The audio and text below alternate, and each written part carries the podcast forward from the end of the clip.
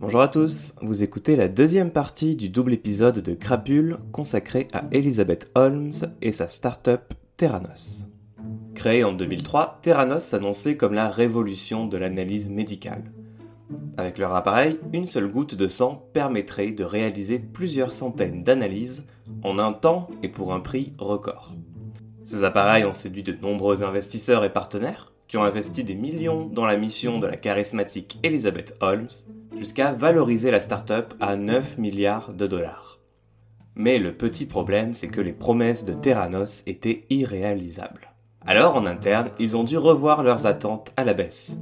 Et plutôt que de créer le futur de l'analyse médicale, les équipes de Theranos se retrouvent obligées de pirater des appareils concurrents pour pouvoir analyser des quantités bien trop petites de sang et donc produire des résultats très inexacts, le tout en violation flagrante des réglementations fédérales. Mais c'est trop tard pour faire marche arrière. La machine est en marche et la soi-disant technologie de Theranos va vite se retrouver dans 40 enseignes de la chaîne de pharmacie Walgreens. Alors que le partenariat avec Walgreens s'apprête à être annoncé au grand public, Elisabeth se dit qu'il est temps de travailler sur l'image de marque de Theranos. Elle engage l'ancienne agence d'Apple, Chat Day, l'agence qui était à l'origine du spot iconique de 1984 et du slogan Think Different. Ils ont pour mission de rendre le lancement commercial de Theranos aussi percutant que possible. L'agence va alors décider que la meilleure représentation visuelle de Theranos était le Nanotainer, ce flacon miniature conçu pour recueillir le sang au bout du doigt, plus petit qu'une pièce de 10 centimes. Il mise alors sur le slogan One tiny drop changes everything. Il suffit d'une goutte pour tout changer.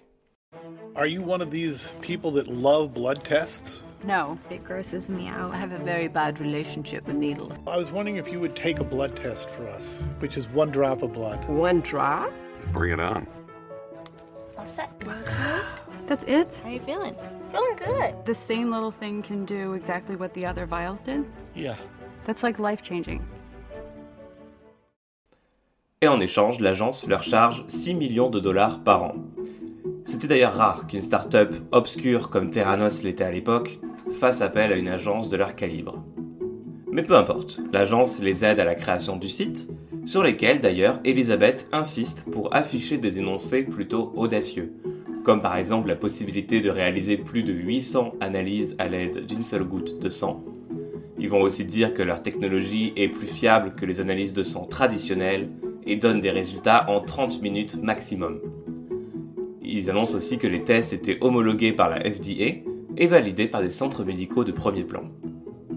Sauf que l'équipe de Chat Day, qui était en charge du site web, sait qu'il existe des lois contre la publicité mensongère. Et ils vont donc s'assurer d'avoir des sources et des études fiables qui permettent d'appuyer de telles accroches. Sauf que plus ils creusent, plus ils ont des doutes sur tout ce que leur dit Elisabeth. Et commencent à s'inquiéter de la responsabilité légale de leur agence en cas de problème. Ils demandent une consultation juridique, ce que Theranos repousse pendant des mois, jusqu'à la veille du lancement du site où Elisabeth va finalement organiser un appel pour réclamer des changements de dernière minute. Il suffit d'une seule goutte devient ainsi il suffit de quelques gouttes, ou encore des analyses plus rapides, des réponses plus rapides deviennent des analyses rapides, des réponses rapides. Et si sur le site Theranos revoit ses attentes à la baisse, en coulisses, les résultats de leurs appareils sont encore pires.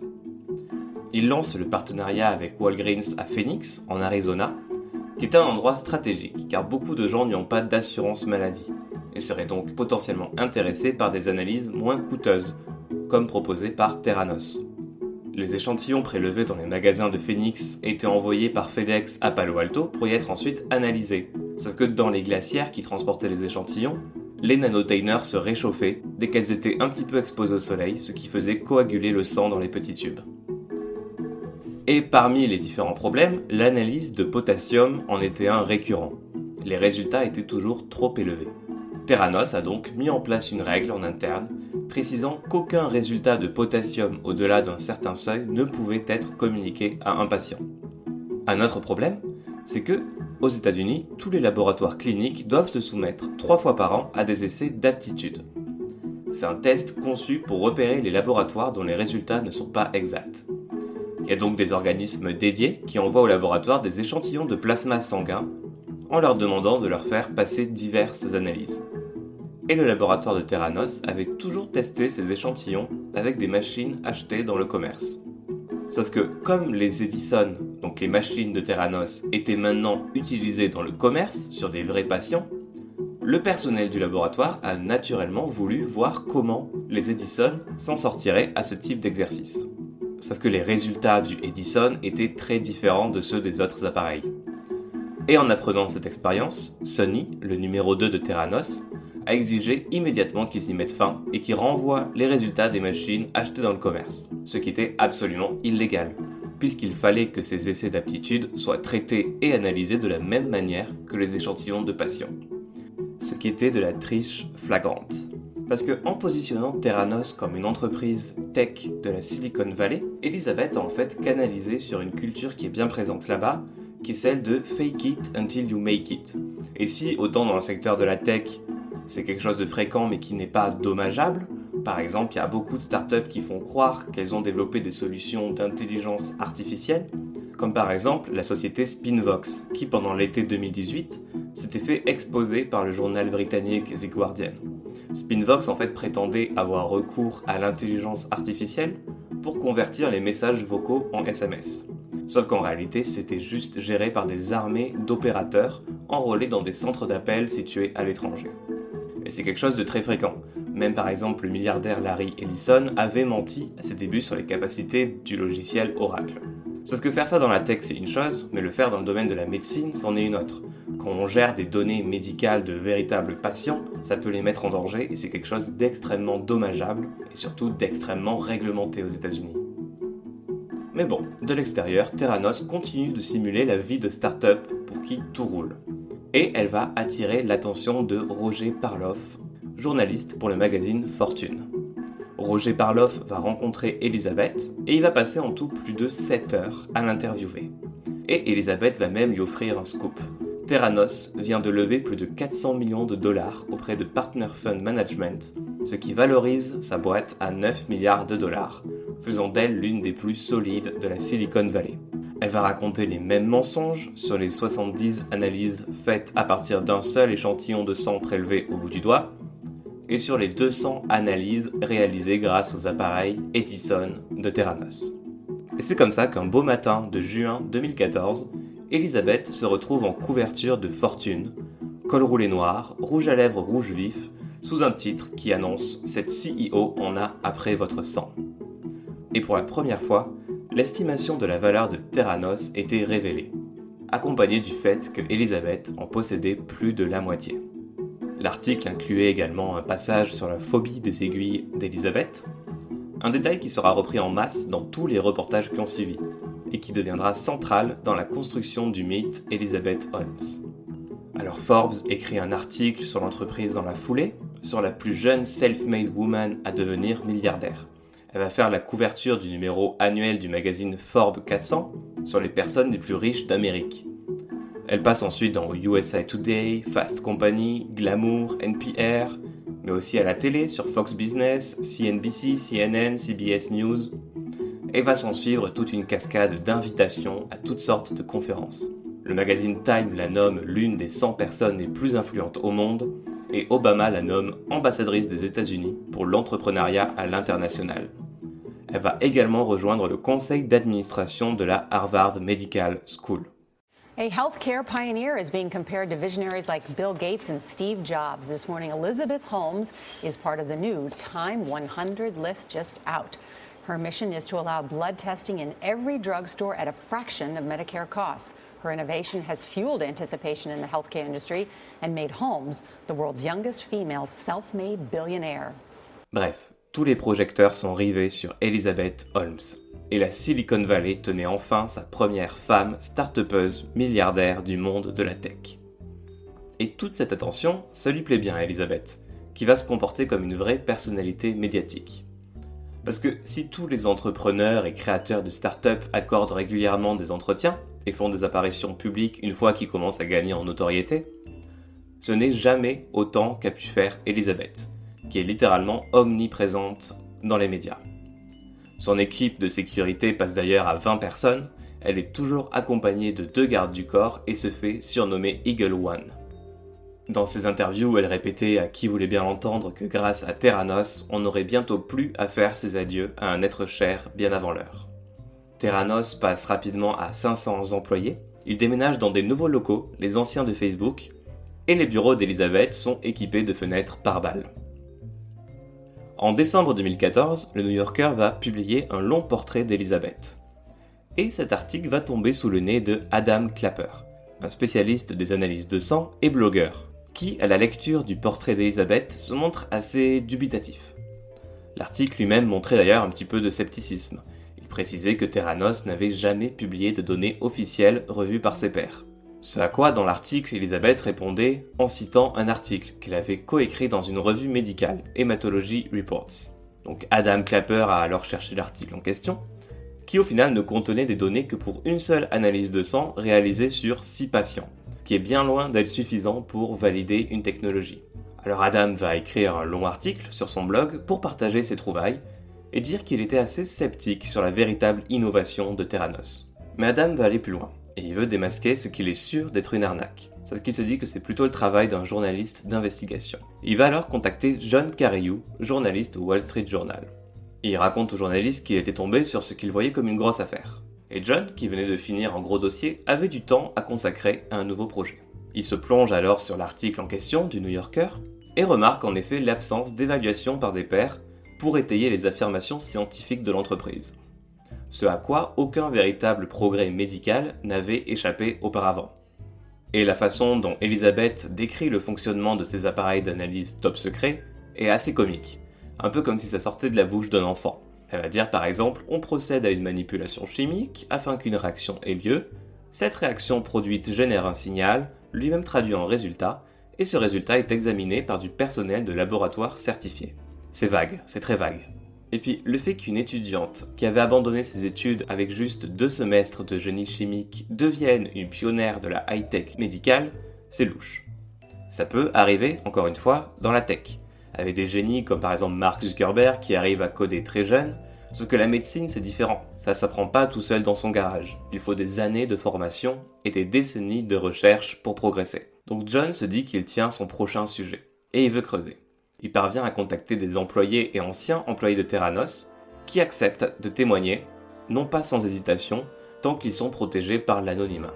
Un d'entre eux, Alan, était l'ancien directeur du laboratoire de Terranos et il lui apprend par exemple que les appareils de Terranos ne fonctionnaient pas, qu'ils faisaient beaucoup d'erreurs et qu'ils échouaient au contrôle qualité. Et du coup, Terranos ne les utilisait que pour un petit nombre d'analyses, et la majorité était donc faite via des instruments disponibles dans le commerce, avec des mini échantillons de sang dilués et redilués. Alan lui apprend également que la gestion quotidienne de l'entreprise était gérée par Sonny Balwani, qu'il va décrire comme un tyran malhonnête dont l'outil de management principal est l'intimidation, et qui entretenait une liaison secrète avec Elisabeth. Alan lui révèle aussi que Terranos, qui ne voulait pas que l'on sache que sa technologie était limitée, a donc trouvé le moyen d'utiliser de tout petits échantillons, qui étaient leur marque de fabrique, sur des machines conventionnelles. Mais en diluant les échantillons, le liquide est donc moins concentré en analyte, ce qui fait que les machines classiques ne peuvent plus mesurer ces analyses avec la même précision. John apprend aussi que Terranos enfreignait des règles fédérales mises en place pour contrôler les compétences des laboratoires, en trichant au fameux essai d'aptitude. Il apprend aussi que le laboratoire de Terranos est divisé en deux parties, l'un contenant les analyseurs achetés dans le commerce et l'autre les appareils Edison. Et lorsqu'une inspectrice d'État est venue inspecter le laboratoire de Terranos, ces derniers ne lui ont fait visiter que la partie où on trouvait les analyseurs qui n'avaient pas été conçus en interne. Terranos avait donc menti à une inspectrice d'État. Elisabeth avait fait des promesses démesurées, et lorsque ces promesses s'étaient révélées impossibles à réaliser, elle avait dû tricher. Mais tricher avec un outil médical sur lequel les gens comptaient pour prendre des décisions de santé importantes, c'était inadmissible. Parce que recevoir un faux positif, ça peut entraîner une procédure médicale inutile et coûteuse pour un patient. Mais recevoir un faux négatif, c'est encore pire. Un patient dont l'état grave n'est pas diagnostiqué pourrait en mourir. Un ancien employé va même dire à John le fonctionnement de Terranos, c'est comme essayer de construire un bus en même temps qu'on le conduit. quelqu'un va finir par se faire tuer. Donc John y trépigne, il vient de trouver plein de témoignages super intéressants, mais il lui fallait aussi d'autres sources, et prouver que Terranos produisait des résultats inexacts. Il a donc trouvé des médecins qui avaient reçu des rapports de laboratoire de Terranos assez douteux, et qui du coup avaient envoyé leurs patients refaire leurs analyses ailleurs. Il s'est donc rendu à Phoenix, là où Terranos opérait dans plus de 40 pharmacies et rencontre une médecin qui lui raconte qu'elle avait dû envoyer un de ses patients aux urgences à cause de résultats d'analyse alarmistes reçus par Terranos, qui n'était en fait qu'une fausse alerte. Le test reçu laissait croire que le patient allait subir un AVC. Le patient a donc dû passer 4 heures aux urgences le soir de Thanksgiving, où il a subi plein de tests, dont un scanner. Au final, tout était normal, mais par précaution, il a dû passer 2 IRM la semaine suivante. Tout était bon, fausse alerte, sauf que cette histoire montre déjà les conséquences émotives que peuvent avoir des résultats inexacts, mais surtout financiers, puisque le patient s'assurait lui-même. Les urgences et les IRM lui ont coûté 3000 dollars qu'il a dû payer de sa poche. Tout ça pour rien. John a pu recueillir d'autres témoignages de médecins qui avaient rencontré des situations similaires. Par exemple, une médecin lui dit que si elle avait fait confiance aux résultats de Terranos, elle aurait dû augmenter la dose médicamenteuse d'une de ses patientes, qui était enceinte. Cette augmentation aurait rendu son taux d'hormones thyroïdiennes trop élevé, ce qui aurait mis sa grossesse en grand danger. John a ensuite voulu faire l'expérience lui-même, et il s'est rendu chez Walgreens pour faire un test. Et il a d'abord été surpris quand on lui a fait un prélèvement dans la veine du bras, et non au bout du doigt, comme annoncé dans les publicités et dans toute la communication Terranos. On lui dit que c'est parce que certaines analyses de son ordonnance nécessitaient un prélèvement veineux. Mais en réalité, sur les 240 tests proposés par Terranos, seulement 80 étaient possibles avec le prélèvement capillaire, le prélèvement au bout du doigt. Et sur ces 80, une dizaine seulement étaient réalisées avec la machine Terranos. Le reste étant en fait dilué et redilué pour être utilisé sur les machines de Siemens et donc les 160 autres tests exigeaient d'avoir recours à ce que Elisabeth comparait régulièrement dans les médias à un appareil de torture médiéval, l'aiguille hypodermique. John est ensuite parti faire les mêmes tests dans un laboratoire traditionnel. Et en comparant les deux résultats, Terranos lui annonçait que trois de ses dosages étaient anormalement élevés et un trop bas, tandis que son taux de cholestérol était optimal.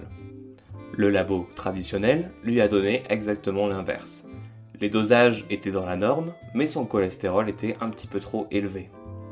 Peu de temps après, John est contacté par l'agence de relations presse de Terranos, qui a eu vent de son enquête et voulait le rencontrer. Donc John partage avec eux ses avancements, ses trouvailles et les différentes citations qu'il a pu obtenir des anciens employés de Terranos, puisque de toute façon la politique de son journal veut que les personnes sur lesquelles porte une enquête soient toujours informées, par souci de transparence. Et John, dans la foulée, en a profité pour demander s'il pourrait organiser une interview avec Elisabeth, et une visite du siège et du laboratoire de Terranos. Ce à quoi on lui répond que Elisabeth était trop occupée pour faire une interview. Et en fait, pendant ce temps, Terranos faisait tout pour empêcher l'enquête de John d'avancer ils ont tenté de retrouver les employés anonymes et les médecins qui ont témoigné pour les faire taire. Ils arrivent à en identifier certains à qui ils envoient leurs avocats. On leur explique que s'ils veulent éviter un procès, ils doivent se soumettre à un entretien avec leurs avocats, leur révéler toutes les informations qu'ils ont communiquées sur Terranos et à qui, puis dire à John que finalement ils retirent leur témoignage. En parallèle, début juillet 2015, Terranos apprend que la FDA a approuvé l'analyse conçue par l'entreprise pour détecter le HSV1, l'une des deux souches du virus de l'herpès. Et la deuxième bonne nouvelle, c'est qu'une nouvelle loi était sur le point d'entrer en vigueur en Arizona qui permettait de faire analyser son sang sans ordonnance d'un médecin. C'est en vérité un projet de loi qui était quasiment rédigé par Terranos, qui avait fait des pieds et des mains pour que le projet de loi aboutisse rapidement. Et pour Terranos, la validation par la FDA de leur analyse était la preuve que leur technologie fonctionnait. Mais en vérité, ce genre d'analyse est très simple à faire, puisqu'il s'agit seulement de dire si oui ou non la personne porte le virus. Il n'y a pas besoin de quantité précise à évaluer. Donc cette validation, qui était sur ce test uniquement, ne comptait en aucun cas comme une approbation générale de la technologie de Terranos. Parce qu'en fait, Terranos opérait toujours dans un flou juridique total. l'entreprise n'utilisait que les machines qu'elle avait elle-même conçues à l'intérieur de son propre laboratoire, et ne cherchait finalement pas à les commercialiser. Elle pouvait donc continuer d'échapper à un examen de la FDA. Mais avec ce type de démarche comme la validation du test de l'herpès, Terranos essayait de donner l'impression de coopérer avec l'agence fédérale en soutenant publiquement la réglementation des analyses développées en laboratoire. Le magazine Fortune, qui avait mis Elisabeth en couverture, lui accorde un deuxième article à l'occasion du test de dépistage du virus Ebola que Terranos était en train de mettre au point. Elisabeth invite le journaliste à venir assister en personne à une démonstration dans leurs locaux. Et Elisabeth insiste aussi pour que Roger Parloff, le journaliste, fasse aussi un test de potassium. Sans doute parce que John était en train de remettre justement en question cette analyse-là. Parloff a donc été prélevé de deux gouttes de sang, une pour Ebola et une pour le potassium. Mais bizarrement, sur les machines de Terranos, le petit écran avec la jauge de progression qui indique où en est l'analyse, s'est mis à charger. Et c'était très long. Le cercle de chargement se remplissait très très lentement. En voyant ça, Parloff dit qu'il en a pour plus d'une heure à attendre, et il dit à Elisabeth qu'il pouvait pas attendre aussi longtemps, et qu'il devait retourner à son bureau finir son article. Mais en vérité, ce chargement très très long n'était pas là par hasard un des ingénieurs logiciels de Terranos avait été chargé d'écrire un programme qui masquerait les dysfonctionnements lors des analyses. Si quelque chose tournait mal à l'intérieur de la machine, le programme se mettait en marche et empêchait qu'un message d'erreur apparaisse, qui serait plutôt remplacé par une jauge de progression très très très lente. Elisabeth utilisait d'ailleurs ce type de démonstration pour convaincre les membres du comité d'administration, les investisseurs et les journalistes que leur produit était fini et fonctionnel. Quand les démonstrations avaient lieu au siège, les employés de Terranos plaçaient l'échantillon du visiteur dans la machine, puis attendaient que le visiteur quitte la salle. Ils sortaient ensuite discrètement l'échantillon de la machine et l'apportaient à un employé du laboratoire qui l'analyserait avec un des appareils Siemens. Et c'est exactement ce qu'ils ont fait pour le journaliste de fortune. Elizabeth a également réussi à inviter le vice-président des États-Unis, Joe Biden, à visiter les installations de Terranos à Newark, où se trouvait le laboratoire clinique de Terranos et son pôle de fabrication de mini-labs. Et il voulait impressionner le vice-président en lui donnant l'image d'un laboratoire de pointe entièrement automatisé. Alors ils ont tout simplement créé de toutes pièces un faux laboratoire. Ils ont libéré une petite pièce de leurs locaux qu'ils ont fait repeindre puis on disposait le long des murs des étagères où s'alignaient les mini-labs. Le jour de la visite, la plupart des employés du laboratoire ont reçu l'ordre de rester chez eux.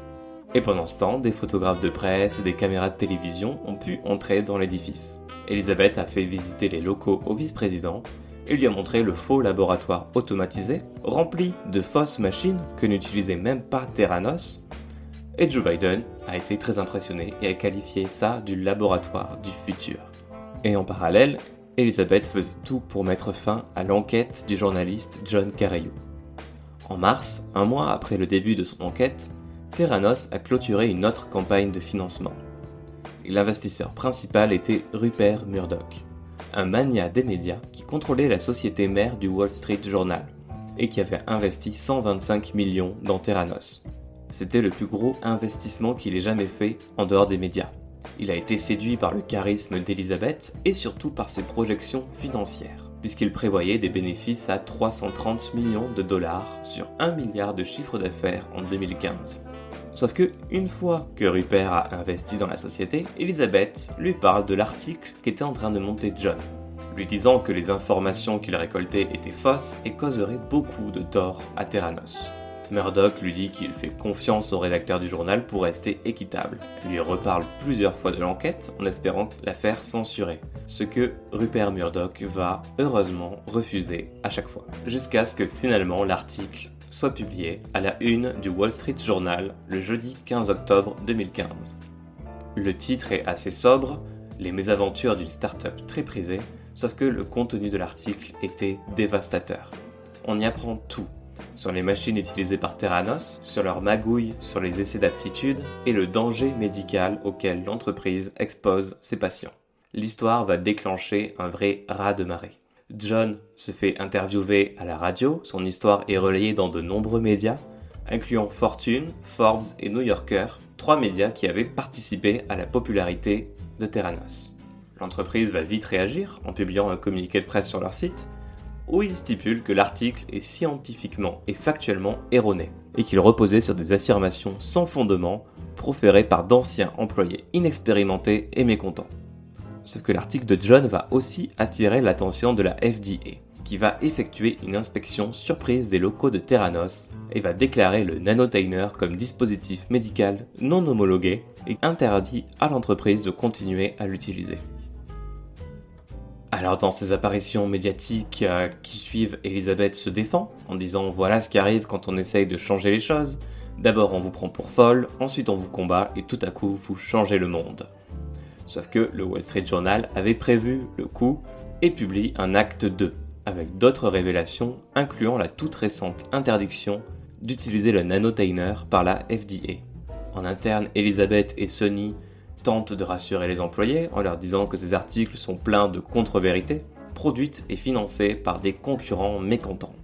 Ils tiennent alors une grande conférence avec tous leurs employés pour dire que c'était quelque chose d'inévitable lorsqu'on s'attaque à tout un secteur dont les figures de proue veulent vous voir échouer.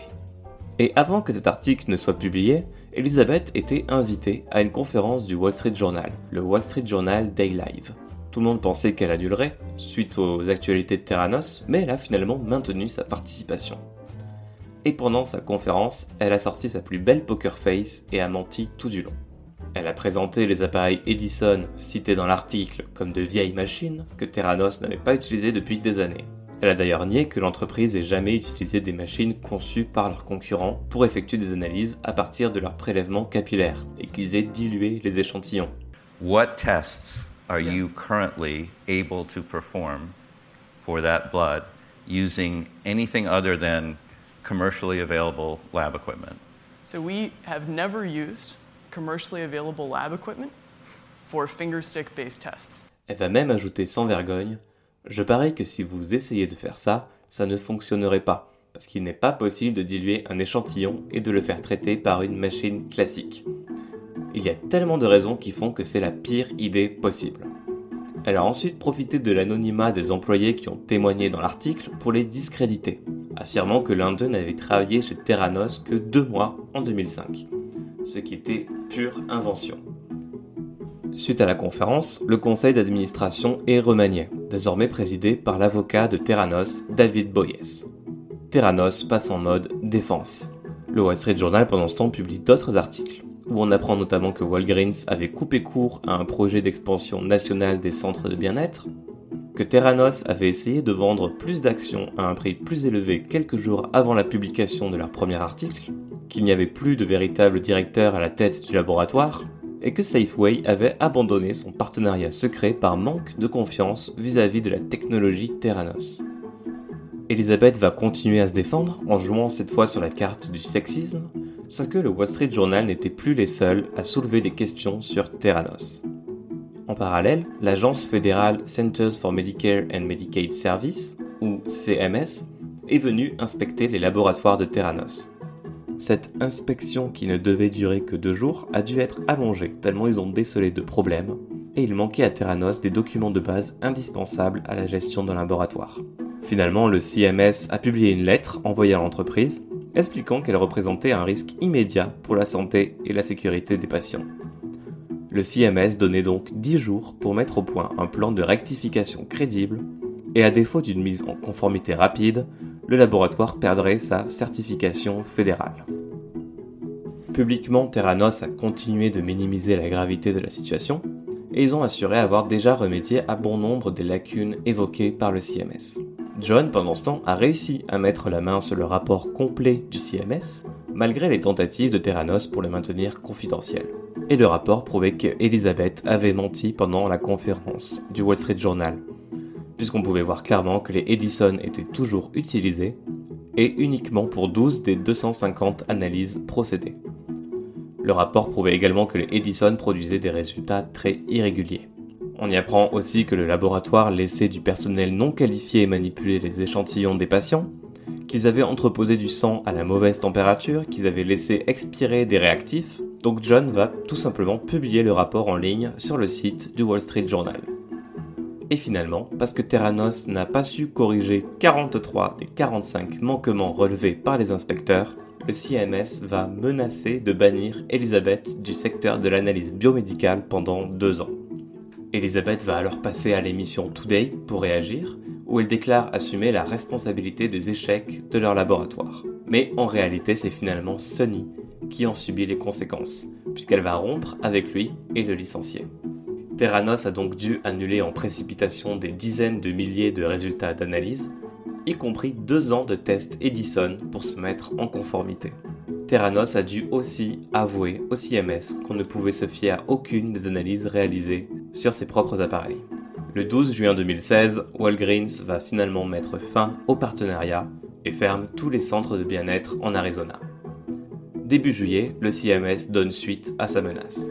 Elizabeth et sa société n'ont plus le droit d'exploiter un laboratoire d'analyse. Terranos faisait désormais l'objet d'une enquête criminelle par le bureau du procureur américain à San Francisco et d'une enquête civile. Mais le 1er août 2016, Elizabeth tente de sauver les meubles. Elle allait dévoiler les rouages de sa technologie secrète à l'assemblée annuelle de l'American Association for Clinical Chemistry, There's, there's been a lot of news about our company, and we chose this meeting today to begin engaging in a scientific exchange about our inventions and our technology. This technology that we introduced today is the latest version of our mini lab technology. Et donc elle dévoile en grande pompe sa nouvelle machine, le Minilab, qui n'était en vérité qu'un vieux prototype défectueux. Elle présente le Minilab comme étant capable d'optimiser les tests sanguins dans les régions du monde les plus difficiles d'accès. La machine fonctionnerait comme une sorte de scanner qui permet d'effectuer rapidement des tests sur des échantillons, qui sont traditionnellement réalisés manuellement. Ensuite, les informations sont transmises à un laboratoire de Terranos qui met en œuvre un analyseur virtuel chargé d'interpréter les résultats. Et tandis que le CMS venait d'interdire à Elisabeth de diriger des laboratoires cliniques, son appareil se connectait sans fil au serveur du siège social de Terranos et pouvait donc être déployé directement chez les patients ou dans des cabinets médicaux, éliminant le besoin d'un laboratoire central. Sauf que cette tentative de se renouveler ne marche pas du tout. La réputation de Terranos est trop endommagée. Le magazine Wired va par exemple résumer la conférence dans un article titré Terranos aurait pu laver sa réputation, mais la société a préféré pivoter. Pivoter, c'est un mot assez commun dans l'univers des startups. Ça désigne le fait qu'une startup change son business model ou son offre de produits ou services. Par exemple, le site d'avis en ligne Yelp avait au départ débuté en 2004 comme un système automatisé permettant de demander des recommandations directes à des amis. Une idée qui n'avait pas marché auprès du public. Pourtant, les fondateurs ont remarqué quelque chose d'intéressant. Les utilisateurs écrivaient des commentaires sur les entreprises locales juste pour le plaisir. Ils ont donc décidé de pivoter en se concentrant sur cette fonctionnalité-là uniquement, la publication d'avis sur les commerces locaux. Et c'est donc ce qu'a tenté de faire Terranos ici, en réinventant tout son business model à partir de ses produits. Mais ça ne suffira pas à sauver Terranos. Partner Fund, le fonds d'investissement de San Francisco qui avait investi 100 millions en 2014, poursuit Elizabeth en justice, alléguant que Elizabeth et Sonny les ont trompés avec une série de mensonges d'inexactitudes matérielles et d'omissions. D'autres groupes d'investisseurs vont suivre. Walgreens, qui avait investi 140 millions chez Terranos, a aussi intenté sa propre action en justice. Elisabeth a dû fermer tous ses laboratoires, Terranos a dû verser 4,6 millions à un fonds d'État de l'Arizona pour rembourser les 76 000 habitants qui avaient fait analyser leur sang par l'entreprise. Et 10 de ces patients ont intenté des poursuites judiciaires, pour fraude visant le consommateur et pour erreur médicale.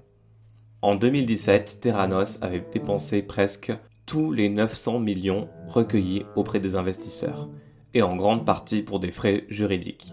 L'entreprise fonctionnait alors au ralenti. Après plusieurs vagues de licenciements, l'effectif était réduit à 130 employés, contre 800 en 2015.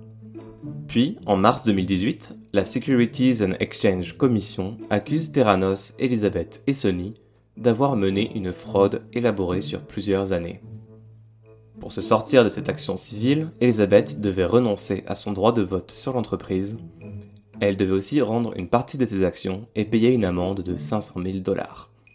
Elle a dû aussi accepter qu'on lui interdise d'être dirigeante d'une société ouverte au public pendant 10 ans. En juin de la même année, Elizabeth et Sonny sont inculpés pour 11 fraudes électroniques, dont 2 en bande organisée. Et s'ils sont reconnus coupables, ils risquent jusqu'à 20 ans de prison. Pour l'instant, ils ont plaidé non coupables. Et finalement, en septembre, Terranos n'a plus un sou. L'entreprise est dissoute et disparaît. En tout, les personnes qui ont investi dans Terranos ont perdu près d'un milliard de dollars. Quand j'ai écrit ce podcast, le procès de Elizabeth et Sonny était au départ fixé à août 2020, puis a été décalé à octobre 2020 et ils seraient en train d'essayer de le décaler encore pour 2021. Et donc, l'histoire de Terranos est intéressante, parce qu'il ne s'agit pas ici d'une arnaque préméditée sur le long terme, mais plutôt l'histoire d'une femme pleine d'ambition, extrêmement positive, extrêmement bénéfique, et qui a dû commencer par un petit mensonge pour se donner les moyens de réaliser ses ambitions. Sauf que ce mensonge a été suivi par un autre mensonge, puis un autre, puis un autre, jusqu'à ce qu'au final les ambitions de départ soient mises de côté et que seul le mensonge et le secret comptent.